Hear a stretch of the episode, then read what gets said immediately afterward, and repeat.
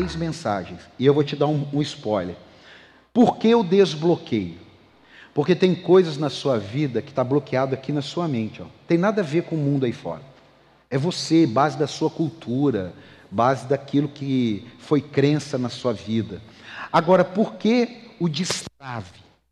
Porque olha só, o seu caminho pode estar desbloqueado, mas você pode estar travado. O seu caminho está desbloqueado, mas você está travado aqui. Tem alguma coisa que paralisou você na caminhada. Quem está aqui?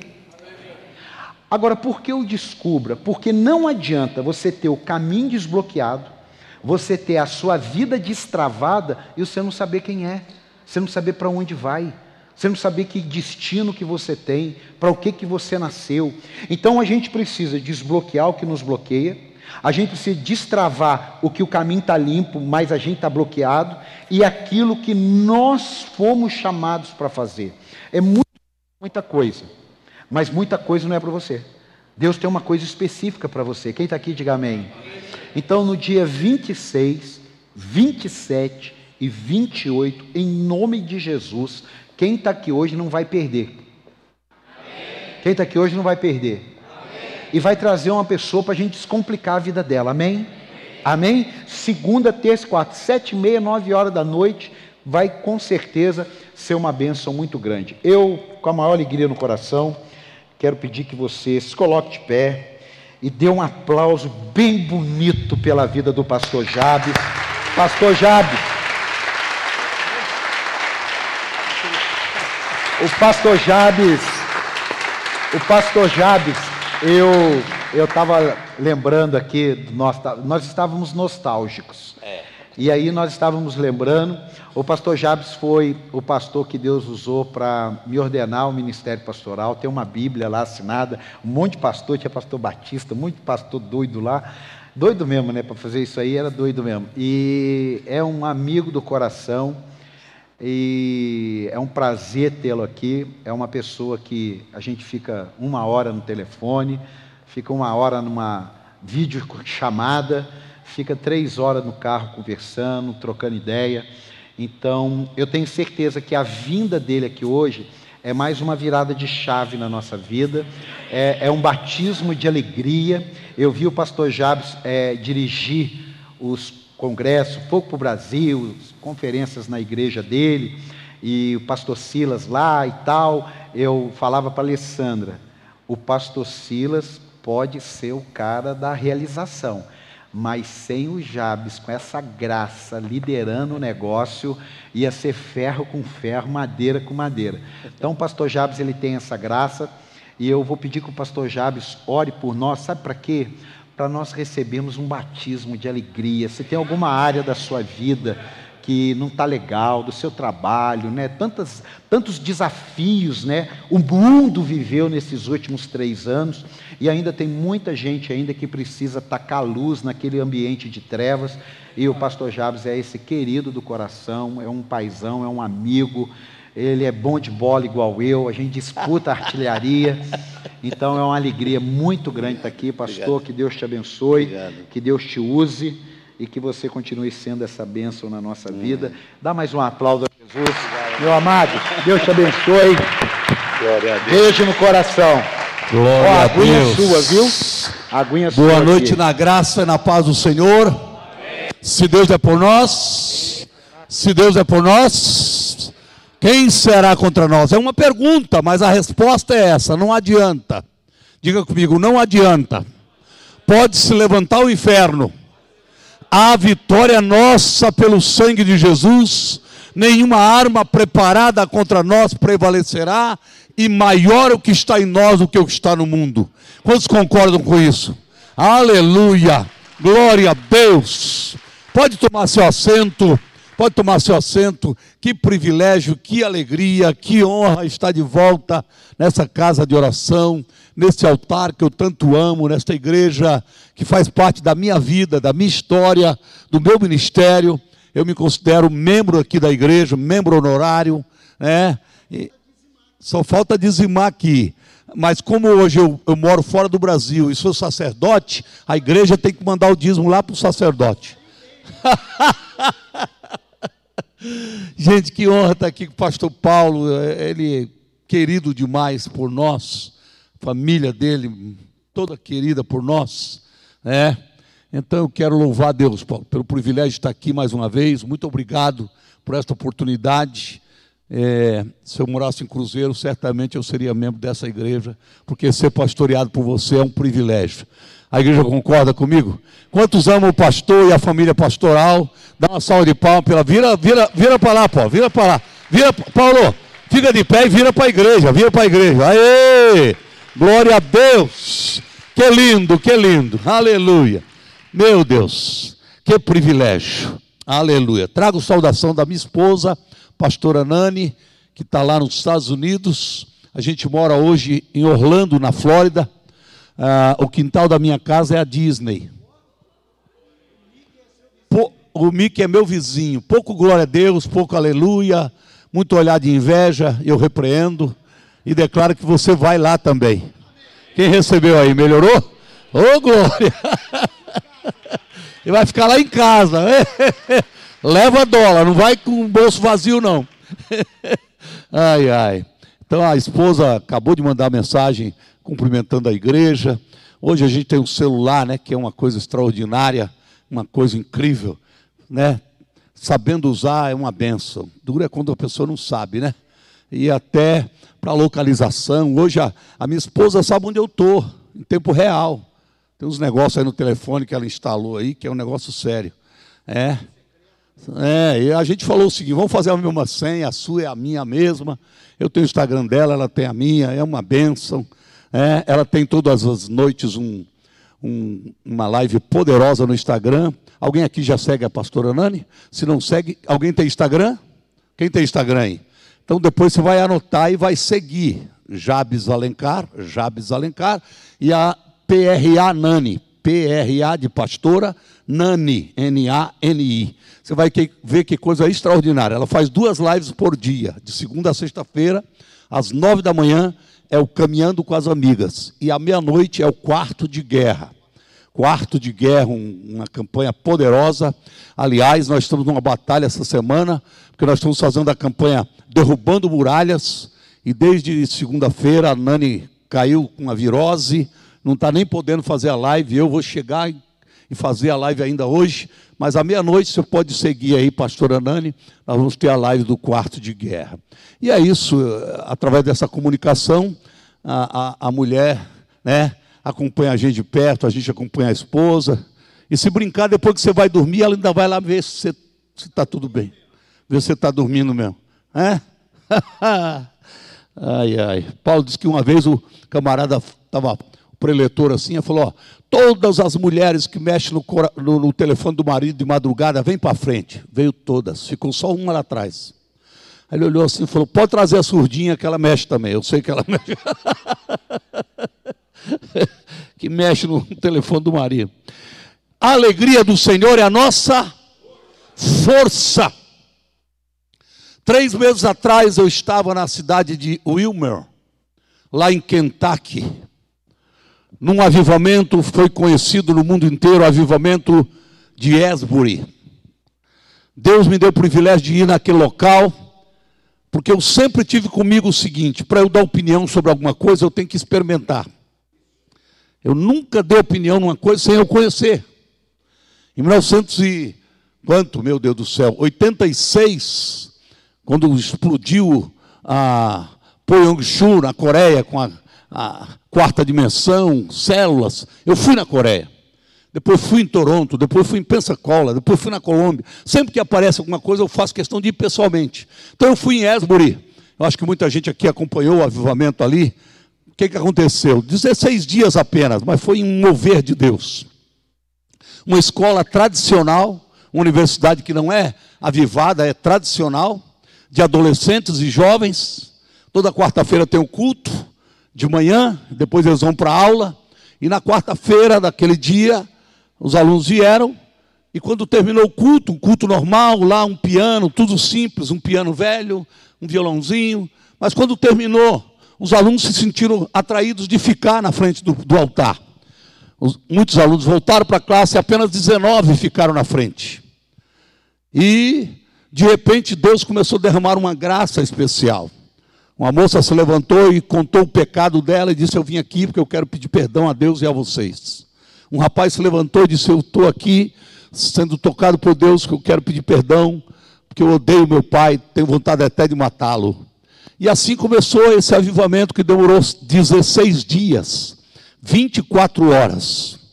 E a gente entrava naquele lugar, eu tive o privilégio de ficar quatro dias lá, direto, dia e noite. Quatro dias. Entrava no lugar, sentia a glória de Deus. E quando eu estava lá dentro, o Espírito Santo começou a falar comigo. E falou comigo sobre o que Deus tem para fazer agora nessa reta final. E entre outras coisas, Deus falou comigo. Primeiro, vai haver uma fome de Deus. A igreja vai ter fome, vai ser apaixonada por Jesus. Apesar do mundo estar como está, tem uma igreja apaixonada por Jesus. Aleluia.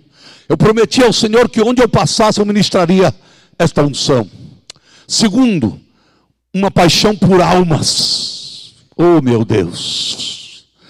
Paixão, diga comigo, paixão por almas. Eu profetizo que você vai ganhar vizinhos, você vai ganhar sua família, você vai ganhar colegas de trabalho, pessoas vão se converter por causa da sua vida, do seu testemunho e da unção de Deus na sua vida. Aleluia. Terceiro, Deus falou comigo: vou derramar uma unção de alegria contra toda a situação do mundo. Apesar do mundo estar vivendo um caos de tristeza, principalmente depois da pandemia, mas há uma igreja alegre Aleluia. Grandes coisas fez o Senhor por nós, por isso estamos alegres. E eu creio que Deus vai mandar uma unção, um batismo. O pastor acabou de falar, um batismo de alegria. E a última coisa, Deus falou ao meu coração ali em Esbury, que vai vir agora, oh aleluia, um mover de grandes milagres. Os maiores milagres da história da igreja vão acontecer agora nessa reta final. Coisas que a gente nunca viu, Deus vai fazer. Quantos creem? Se você quer receber, eu estendo a minha mão em direção a você. E profetizo que esta unção, que fluiu desde o Pentecostes, passou por John Wesley, que consagrou o pastor Esbury, e passou pelo Esbury e chegou até lá na cidade de Kentucky, e veio para cá e está aqui hoje na cidade de Cruzeiro.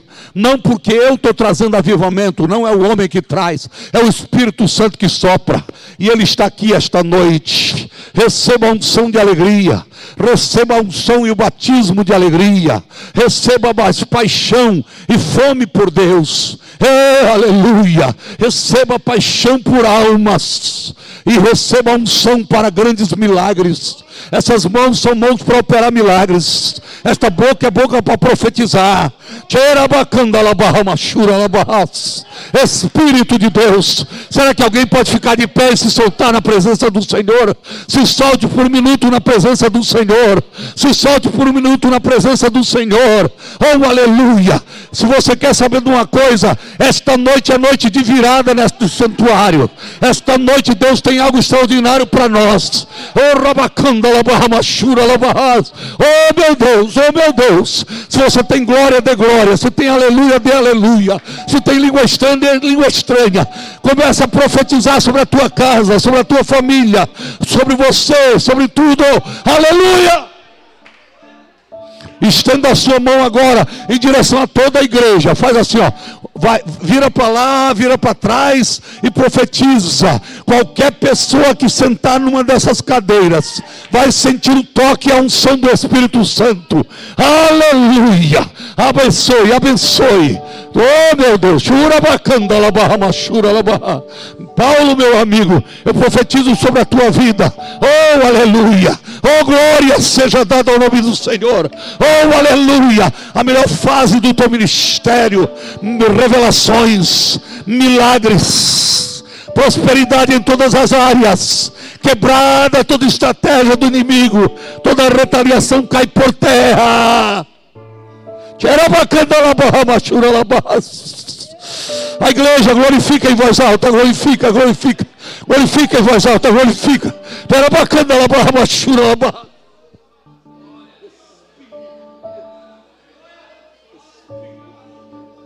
Meu Deus, meu Deus. Boca a boca para profetizar. Peço para avançar. Aleluia. És fiel em todo tempo. Todo tempo tu és tão. Aleluia. Com todo o fôlego que tenho, cantarei da bondade de Deus. Feche os seus olhos, levante as suas mãos para os céus. Chura bacana la barra machura la. Era bacana la barra machura la barra. Chura bacana la barra machura la Oh, la barra machira bacana la. Sindarabashi. Oh, Espírito de Deus. Espírito de Deus. Espírito de Deus. Aleluia. Aleluia. Aleluia. Aleluia. Ah, que coisa extraordinária. Aleluia. A glória de Deus está neste lugar. Taça, a glória de Deus está neste lugar. A glória de Deus está neste lugar. A glória de Deus está neste lugar. Por que, que o diabo está torcendo para você não vir para a igreja? Porque tem gente que desde a da pandemia não está vindo para a igreja. Porque sabe, Satanás sabe que este lugar aqui a glória de Deus habita. A partir do momento que um lugar é consagrado ao Senhor, a glória de Deus toma conta do lugar. Satanás inventou uma mentira que eu não preciso ir para a igreja porque eu sou a igreja. Eu não sou a igreja, eu faço parte da igreja. Meu corpo é templo do Espírito Santo, mas a igreja como local foi Deus que edificou.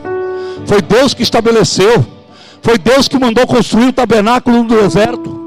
Foi Deus que mandou Salomão construir o templo. E quando Salomão construiu o templo e terminou de construir, no capítulo 7 de, de Crônicas, quando Salomão inaugurou o templo, consagrou o templo, ele orou.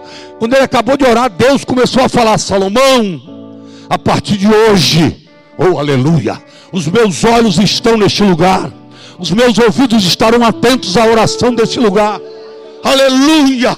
Eu vou abrir os céus, eu vou operar milagres.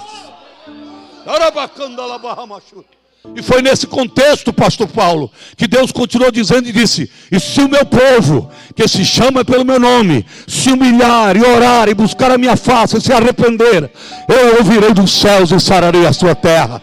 Foi no dia da inauguração do templo de Salomão. Por isso que o diabo luta para você não querer vir para a igreja. Aleluia.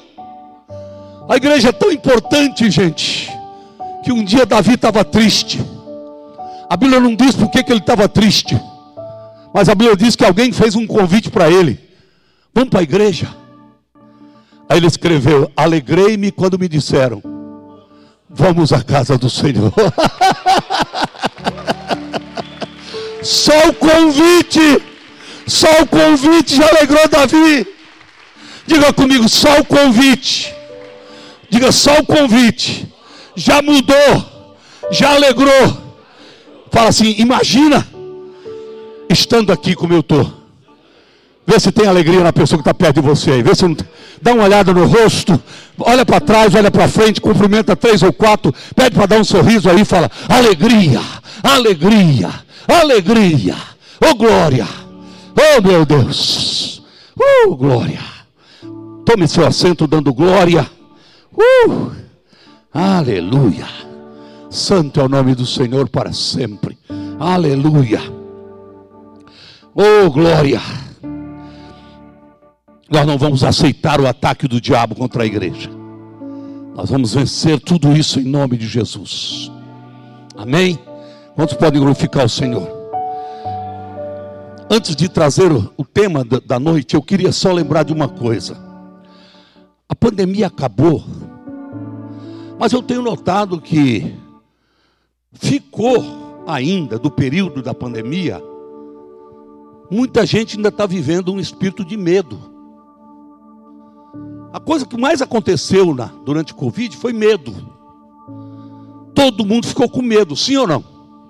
Medo de pegar a doença. Medo de morrer. Depois medo de sair na rua. Medo. Depois medo de tomar vacina. Medo. Medo de chegar perto um do outro. Olha que coisa louca. A gente tinha medo de ficar perto da pessoa dentro de casa. Olha a estratégia. A gente não podia ficar perto de uma pessoa. Medo de alguém sem máscara. Medo de outras coisas. Eu lembro que eu estava no elevador.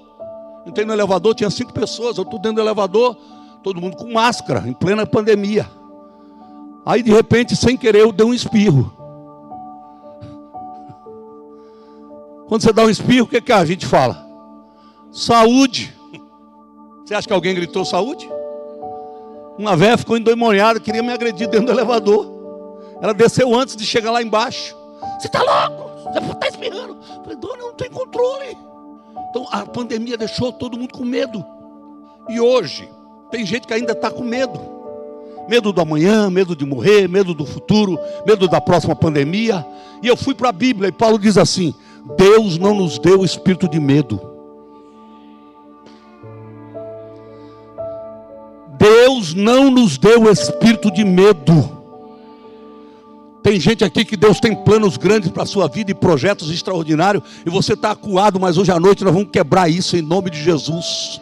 Declare comigo: Deus não me deu espírito de medo. Mas o versículo não para aí. Paulo disse: Deus não nos deu espírito de medo, Ele nos deu, oh aleluia, espírito de coragem e ousadia. Meu Deus, repete comigo: eu não tenho espírito de medo, eu tenho espírito de coragem e ousadia. Ah! Ah! Oh glória! É seu, você chegou agora, agora aguenta a mensagem. Azar não, sorte. Como crente não tem sorte nem azar, tem plano de Deus, agenda de Deus. Estava na agenda de Deus mudar a tua, a tua vida hoje à noite. Repete comigo, eu não tenho espírito de medo eu tenho espírito, agora faz assim com a mão, de coragem e com a outra, ousadia. Vamos começar todo mundo junto. A minha esquerda é a sua direita, tá? Vamos começar assim? Coragem. Vamos lá, repete comigo. Eu não tenho espírito de medo. Eu tenho espírito de coragem e ousadia. Coragem. Voou aqui o negócio. Coragem e ousadia, o diabo que morda a língua. Deixa eu ver se vocês aprenderam. Que espírito que vocês têm? E que dê a mão que não está fazendo nada. Que espírito que vocês têm? Aleluia. Se você voltar para casa hoje, teve gente que não veio para a igreja. Quando você for entrando em casa, faz assim pessoa fala, você voltou doido da igreja? Não é doido, não.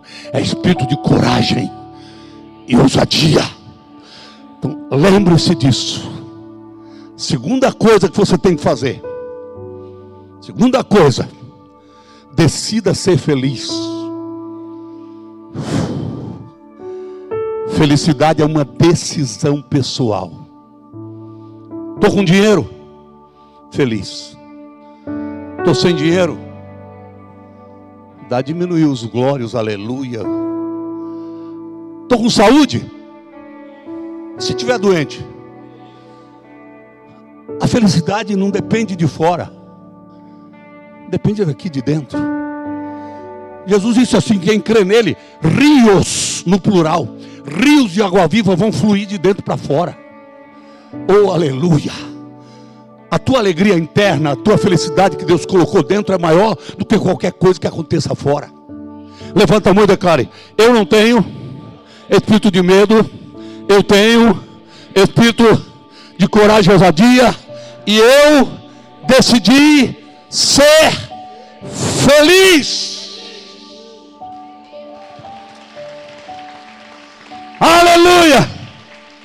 Quando acordar de manhã, olha no espelho, lava o rosto, olha no espelho e diz: Este é o dia que o Senhor Deus fez, me alegrarei e serei feliz.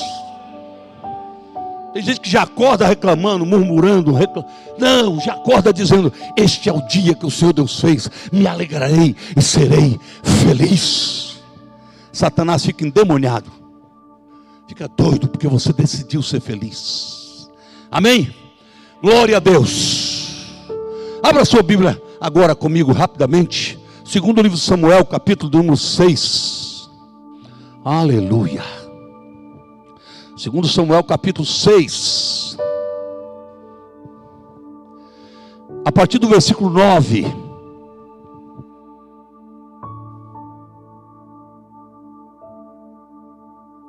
Igreja chique é outra coisa, né? Meu Deus. É minha? Vou cantar meu hino. O inimigo pelejou, pelejou. Com o maior prazer, com o maior prazer, vale muito mais. Capítulo 6 do segundo livro de Samuel, a partir do versículo 9, diz assim: Tem, tem gente botar ali? Você tem outra versão fora da NVI ou não? Só tem NVI? Só tem NVI aí? Então vou ler no NVI mesmo. Naquele dia Davi teve medo do Senhor e se perguntou: Como vou conseguir levar a arca do Senhor? Por isso ele desistiu de levar a arca do Senhor para a cidade de Davi. Em vez disso, levou-a para a casa de Obed-Edom de Gate. A arca do Senhor ficou na casa dele por três meses. Quantos meses? E o Senhor abençoou, o abençoou e a toda a sua família. Versículo 12. E disseram ao rei Davi: O Senhor tem abençoado a família de Obed-Edom e tudo que ele possui por causa da arca de Deus. Então Davi, com grande festa, foi à casa de Obededom, ordenou que levassem a arca de Deus para a cidade de Davi. Quando os que carregavam a arca do Senhor davam seis passos, eles sacrificavam um boi e um novilho gordo. Davi, vestindo o colete sacerdotal de linho, foi dançando com todas as suas forças perante o Senhor. Aleluia. Enquanto ele e todos os israelitas levavam a arca do Senhor ao som de gritos, de alegria e de trombetas. Até aí a leitura da palavra do Senhor. Gente, olhe para mim. Quando você vê na Bíblia homens e mulheres que vencem todos os desafios, que suportam situações que humanamente seriam insuportáveis. Você vê um, um homem que está orando, de repente vai ser jogado na cova dos leões. Você vê um jovem de 17 anos que tem alguns sonhos, mas de repente os irmãos o pegam, jogam dentro de uma cova. Depois ele é vendido para um país distante chamado Egito, que ele nunca foi, vai ficar longe de todos. Depois ele vai para a cadeia. Quando você vê esse jovem, apesar de tudo isso, ficar firme e no final sentar na cadeira de governador. Quando vê três jovens que ficam firmes diante do grande rei Nabucodonosor, não se curvam, por fim são jogados numa fornalha, e por milagre eles saem da fornalha sem acontecer nada. A pergunta que a gente faz é: qual é o segredo dessas pessoas? Qual o segredo desses camaradas? E a resposta é uma só: a presença do Senhor. Aleluia.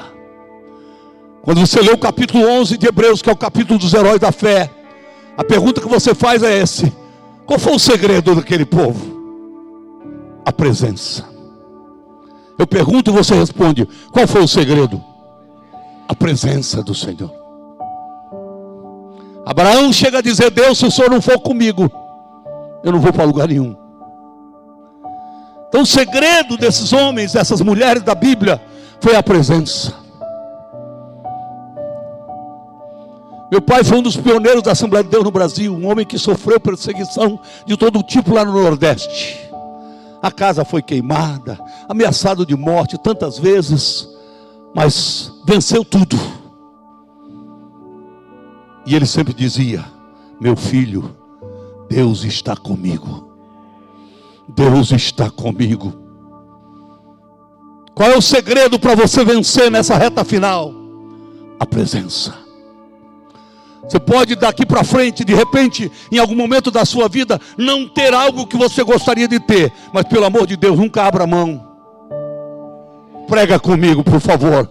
Nunca abra mão da presença. O que vai nos levar à vitória de uma forma extraordinária, obrigado. Nessa reta final será o que? A presença. A presença que é simbolizada aqui onde a gente leu na arca. A Bíblia diz que Deus mandou fazer. Quem mandou? Deus mandou Moisés fazer uma arca. Deu as medidas, deu o material e falou: Moisés, faz essa arca. Essa arca você vai colocar dentro três coisas. Você vai colocar dentro da arca as tábuas, representando a aliança que eu fiz com o povo de Israel. Você vai colocar o maná, que vai representar a provisão, que o meu povo não fica passando necessidade. E você vai colocar a vara de Arão, que floresceu, mostrando que quando eu tenho uma promessa, a promessa se cumpre. Então, em resumo, dentro da arca tinha a aliança, a provisão e a promessa. Vamos lá, o que, que tinha? E o mais lindo foi quando Deus assim, Deus disse para ele: "E a partir do momento essa, a partir desse momento, essa arca com a aliança, a provisão e a promessa vai representar a minha presença." Aleluia. É uma, é uma coisa visível daquilo que é invisível. É uma coisa natural daquilo que é celestial. Então a arca era, era, era, era algo visível que representava o que? A presença do Senhor. Então, quando você diz que você tem a presença de Deus, você está dizendo assim: eu tenho aliança com Deus, eu tenho a provisão de Deus na minha vida, eu tenho promessa de Deus para a minha vida. Oh glória a Deus, oh glória seja dada ao nome do Senhor. A coisa foi tão incrível que a partir do momento que Israel fez a arca, de ouro, bonita, aquela coisa linda, com dois querubins. A Bíblia diz que a partir daquele momento, todas as vezes que Israel estava sofrendo um problema, uma derrota, traziam a arca, na mesma hora Israel ganhava a guerra. Aleluia. Na realidade, o resumo da palavra arca para Israel era vitória. Estou pregando sobre você. Quando eu falo de Israel aqui, estou falando de você. A partir de hoje, mais do que nunca, todas as vezes que você falar, a presença de Deus está comigo, você vai lembrar, a vitória de Deus está comigo. A promessa de Deus está comigo, a provisão de Deus está comigo, a aliança que eu tenho com Deus está comigo. Davi só enfrentou Golias porque ele disse assim: Quem é esse incircunciso? O que, que é a circuncisão? Aliança. Davi falou: Esse cara não tem aliança com Deus, eu tenho, então vou enfrentá-lo. Porque quem tem aliança com Deus não tem medo de nada. Parte para cima. Ei, meu irmão, minha irmã, parte para cima. Deus tem o melhor para você.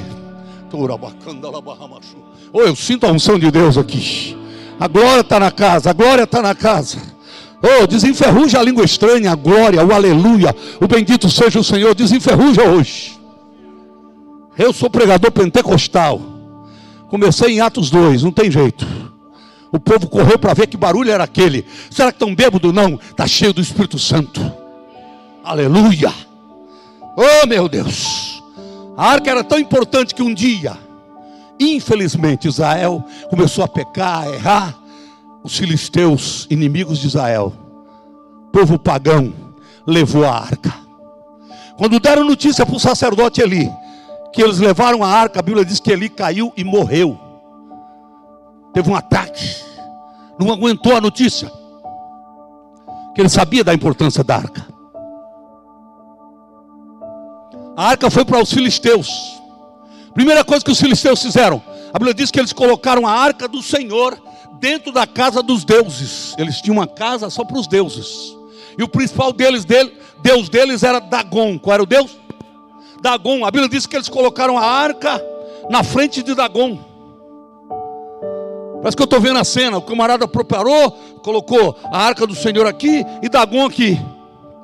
Trancou o templo, foi embora para casa. No outro dia de manhã, quando ele abriu a, a, o templo, que ele olhou, a arca estava no mesmo lugar. Aleluia. Aleluia.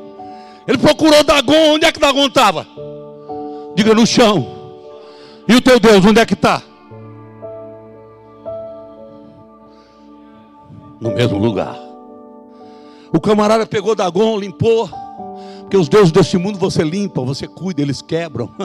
Aí ele limpou, botou de volta, trancou o templo, foi embora no outro dia de manhã. Quando ele voltou, parece que eu estou vendo a cena. Ele só voltou olhando. Primeira coisa que ele via é que a arca estava no mesmo lugar. Porque o nosso Deus, aleluia, é invencível, é imutável, é glorioso, é eterno, é santo, é majestoso, é soberano é o Deus que Isaías disse: no ano que morreu o rei Uzias, eu vi o Senhor assentado num alto sublime trono. Sabe porque eu creio na tua vitória, na minha vitória e na vitória da igreja? Porque o nosso Deus continua no trono. Oh, glória a Deus! Oh, aleluia! Glória seja dada ao nome do Senhor. Onde estava Dagon? Dagon, a Bíblia diz que ele estava no chão, mas não só estava no chão, mas estava com o pescoço quebrado. Ah, meu Deus, que coisa. Bem, os filisteus começaram a ver que a coisa não era tão fácil. E a Bíblia diz que pegou uma doença terrível no meio dos filisteus. E eles entenderam é a presença da arca. Essa arca não pode ficar com a gente. Porque a arca não é para qualquer um. Ah, meu Deus. A arca é para quem conhece esse Deus. Quem conhece esse Deus poderoso? Oh, aleluia. Procuraram saber o que, que, tem que fazer com a arca, onde é que tem que deixar a arca. Falaram, ó, tem que deixar na casa de um sacerdote. E eles descobriram a casa de um sacerdote chamado Abinadab. Levaram a arca para a casa de Abinadab. A Bíblia diz que a arca ficou na casa de Abinadab 20 anos. Quantos anos? Quantos anos? 20 anos. Mas sabe o que aconteceu na casa de Abinadab? Diga assim comigo: nada. Não teve melhora de nada. Não teve experiência com nada. Porque Abinadab não valorizou a arca. Não respeitou a presença. Não honrou a presença. Nem ele, nem os filhos, Uzá e Abiú. E a Bíblia diz que a arca fica na casa dele 20 anos e nada acontece. Saul era o rei, nem ligou para a arca. Mas de repente Davi assumiu o reinado. Quando Davi assumiu o reinado, a primeira coisa que ele fez foi o seguinte: onde é que está a arca? Eu não vou, aleluia, reinar sem a presença. E ele juntou, aqui no capítulo 6, no começo você vai ver, ele juntou 30 mil homens. E foi lá na casa de Abinadab buscar a arca foi buscar a arca com 30 mil homens, porque no dia que os filisteus levaram, eles tinham matado 30 mil israelitas. Então Davi falou: Deixa eu quero ver se eles fazem alguma coisa. Foram lá buscar, ele foi lá na casa de Abinadab para buscar a arca. Até agora está tudo bem, a intenção maravilhosa. E se você ler o texto, você vai ver que ele sai da casa de Abinadab com alegria, com a arca, só teve um problema. Ele trouxe a arca da casa de Abinadab em direção a Jerusalém, da maneira que Deus não falou para fazer. Porque as coisas de Deus só funcionam do jeito de Deus. Vou repetir: as coisas de Deus só funcionam do jeito de Deus. Não adianta querer dar jeitinho brasileiro para você ser salvo. Para ser salvo só tem uma maneira: tem que ser através de Jesus Cristo. Aleluia! As coisas de Deus funcionam assim. Se você quer prosperar financeiramente, seja fiel ao Senhor, o seu dízimo, a sua oferta, porque é o segredo e tanta coisa que você tem que entender que tem que ser do jeito de Deus. Levanta a mão e declara: tem que ser do jeito de Deus. Aproveita e fala para alguém aí: tem que ser do jeito de Deus. Tem que ser do jeito de Deus. O problema é que nem sempre o jeito de Deus é o mesmo. Às vezes ele faz de um jeito e faz do outro, você tem que respeitar. O que que Davi fez? Ele perguntou como é que os filisteus carregaram a arca. Aí falaram: os filisteus trouxeram um carro de boi. Davi mandou fazer um carro de boi novinho, caprichou, mas não era o jeito de Deus. Pode ter até capricho, mas se não é o jeito de Deus, não vai dar certo. Botou a arca em cima do carro de boi, mas a Bíblia diz que a arca tem que ser carregada pelo sacerdote nos ombros. E não foi isso que Davi fez. O que, que aconteceu? Caminharam quando já estava perto de Jerusalém, faltava 18 quilômetros. A Bíblia diz que os bois começaram a tropeçar. E a arca começou a balançar. E um dos filhos de Abinadab, que Davi cometeu o erro de trazer com ele, usar, colocou a mão e morreu fulminado. Quando Davi viu isso, Davi teve medo. Quem sabe ele pensou: eu sou o próximo, que estou fazendo as coisas de Deus da maneira errada. Nosso modelo não é filisteu, nosso modelo é o modelo de Deus. Davi errou. Quando ele viu isso acontecendo, e eu faço uma observação aqui: nós não temos que segurar a arca, é a arca que nos segura. A arca não cai, é a gente que cai. Mas ele estende a mão e diz: Você não vai ficar prostrado, eu vou te levantar. Quantos podem glorificar o Senhor aqui? Quando a arca, quando Uzá morreu, a arca balançou. Davi tomou uma decisão: eu não, eu não vou mais levar a arca, eu vou para o meu palácio, eu vou para Jerusalém. Daqui uns tempos eu venho buscar a arca de volta. Foi nessa hora que ele resolveu deixar em algum lugar. E a Bíblia diz que morava no, na beira da estrada. Onde? Não dorme não, fala alto na beira da estrada, um homem por nome Obed Edom, servo de Edom. Edom é um deus pagão. Então morava um cara numa num casebre. Flávio Joséfo, que é um historiador judeu do primeiro século, cita isso. Ele fala sobre Obed Edom, do que aconteceu com ele. Morava na beira da estrada um homem pobre chamado Obed Edom. E um dia o rei Davi levou à sua casa a arca de Deus. E a arca ficou apenas 90 dias. Quantos dias? 90 dias.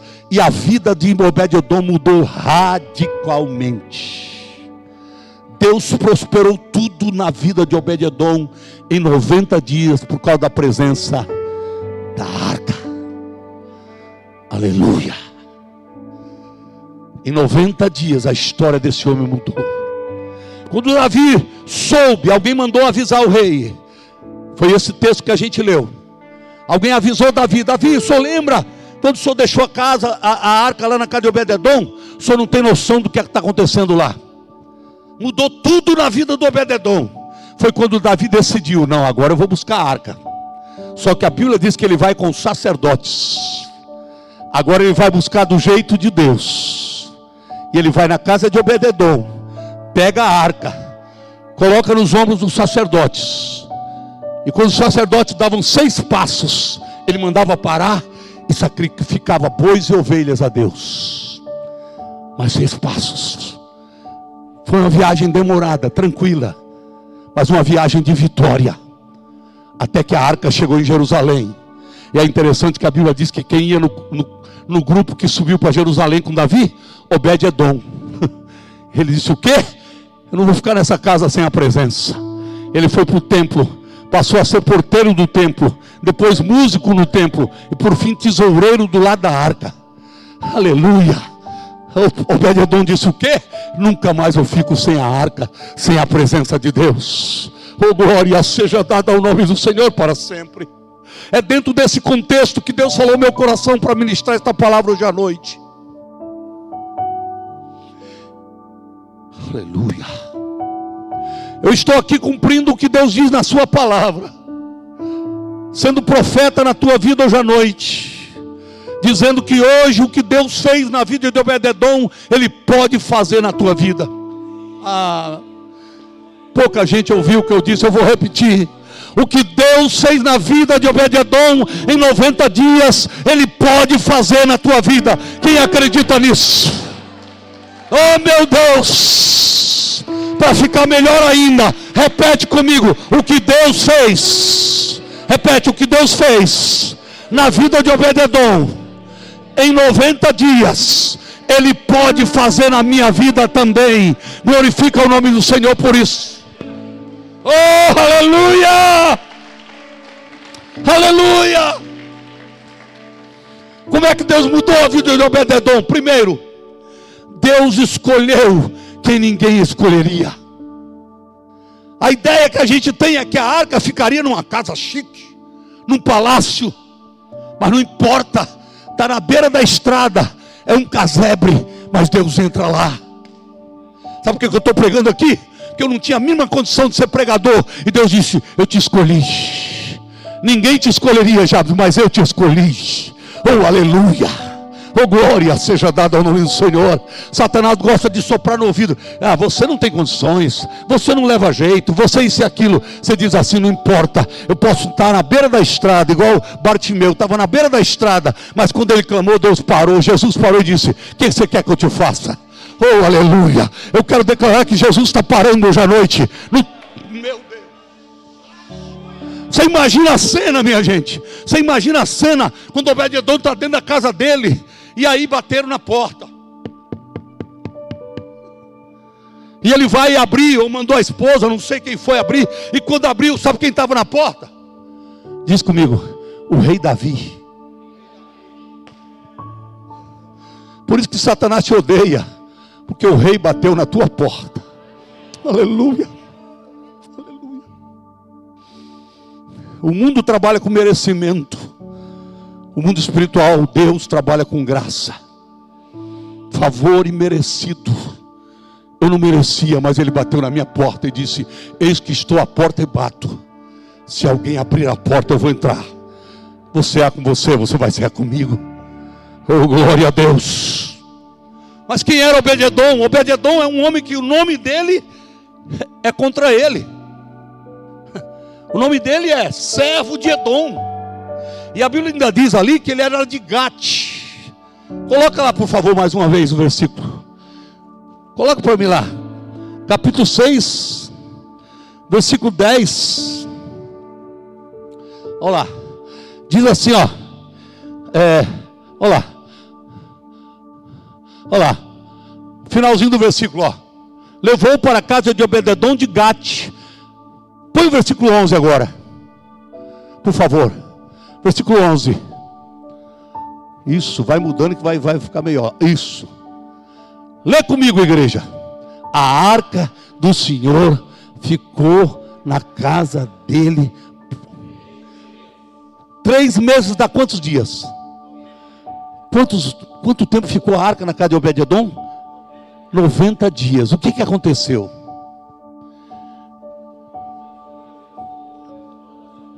Meu Deus. Você crê que Deus pode fazer o mesmo na tua vida? Aleluia. Eu creio que o que Deus fez na casa de Obed-Edom, Ele pode fazer na minha casa e na tua casa.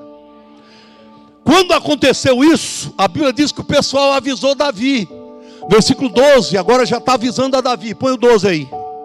Davi está lá em Jerusalém, 18 quilômetros. Está lá em cima disseram rei Davi: O Senhor tem abençoado a família de Obed-Edom e tudo que ele possui. Gente, olha o detalhe.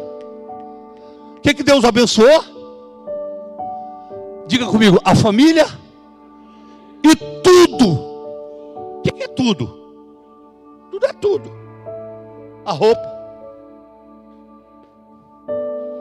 o gado, a casa Houve uma revolução em quantos dias? Isso é milagre. Nós agora entramos no campo do sobrenatural. Eu estou falando de milagre. Ah, eu, vou, eu vou tomar autoridade com você aqui. Leia isso aqui comigo. E disseram ao rei Davi. Lê comigo. E disseram ao rei Davi: O Senhor tem abençoado a família de. Fala teu nome aí, fala teu nome. Fala teu nome, lê lá e fala: O Senhor tem abençoado a família de Jabes. Meu Deus, será que você pode crer que daqui 90 dias vai ter gente falando isso? Você crê que Deus pode fazer? Eu creio, eu creio, eu creio. Eu creio que Deus pode fazer eu creio que daqui 90 dias alguém vai estar dizendo: sabe, sabe aquela pessoa que estava devendo aluguel? Sabe aquela pessoa que está desempregada? Sabe aquela pessoa que. Ó, oh, olha, Deus fez um negócio lá, não sei o que foi, mas. Vamos ler novamente. Oh meu Deus, o Senhor abençoou a família de Obededon e fala forte: tudo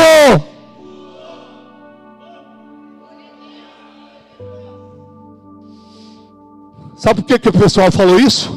Porque eles viram a mudança. Eles viram a mudança. Para eles avisarem Davi, é porque eles viram. Diga comigo, eles viram.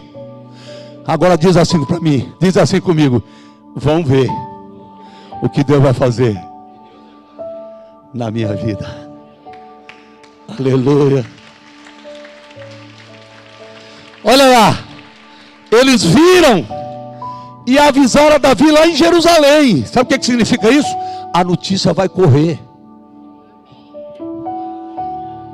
Tem alguém que está falando mal de você hoje, vai ter que mudar o discurso.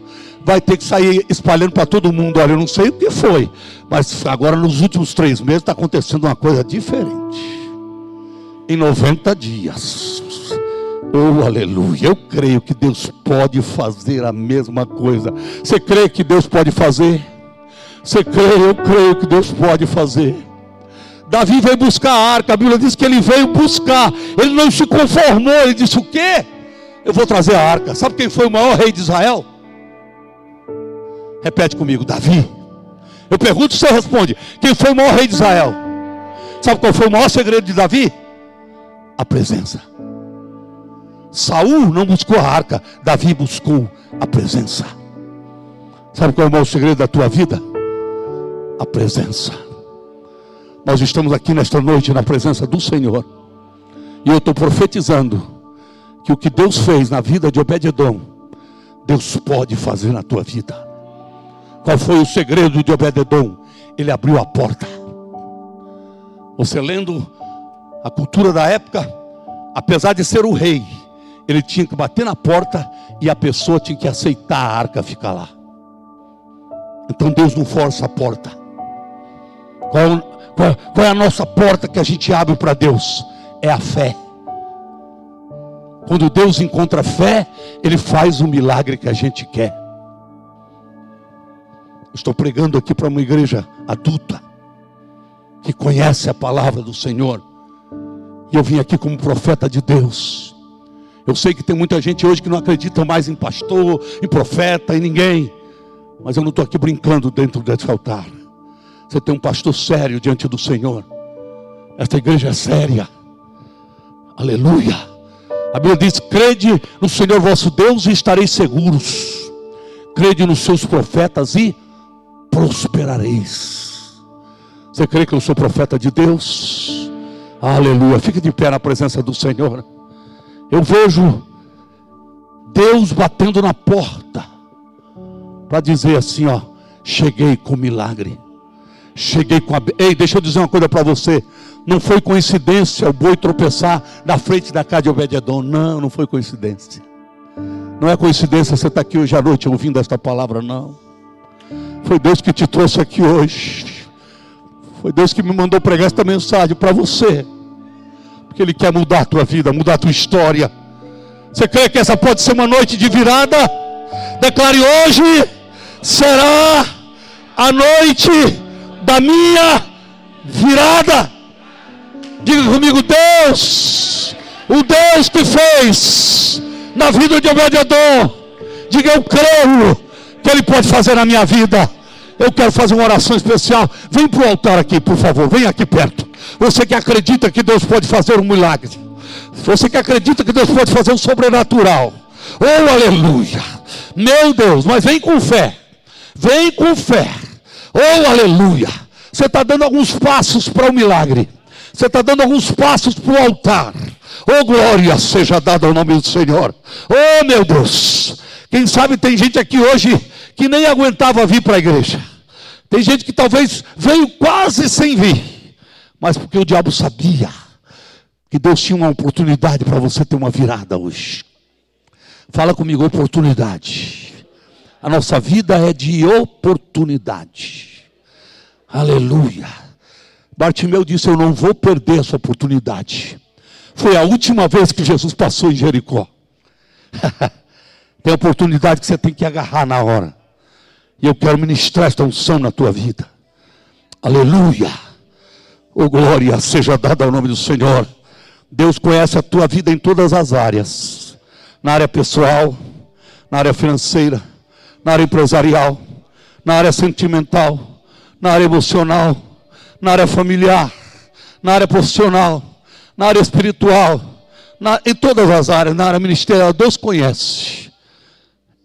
Aleluia. E o próprio Deus tem interesse de ministrar milagre na tua vida, para que você seja um testemunho como Obed-Edom foi. Quando o povo começou a falar de Obed-Edom, foi porque Deus deu uma virada em 90 dias. Gente, olha para mim, por favor, aqui. Olha aqui para mim. Deixa eu fazer uma pergunta para vocês. Em 90 dias dá para mudar tudo na vida de uma pessoa? Mudar a, casa, a, prosperar tudo? Não dá. Tem coisas que demoraria um ano ou dois. Mas quando é milagre, Deus encurta o tempo. Vou repetir: quando é milagre, Deus encurta o tempo. Deus sai da lógica. A lógica do homem é andar de bote, é andar de navio. Mas o Senhor sai da lógica e vem andando por cima das águas. Porque Deus quebra a lógica humana. Tem gente aqui que está com projetos para daqui um ano, dois, Deus vai encurtar esse projeto, vai surpreender você. Eu não tenho dúvida disso, não. Feche seus olhos, Pai, eu oro neste momento. Eu ministro a tua unção aqui nesse altar.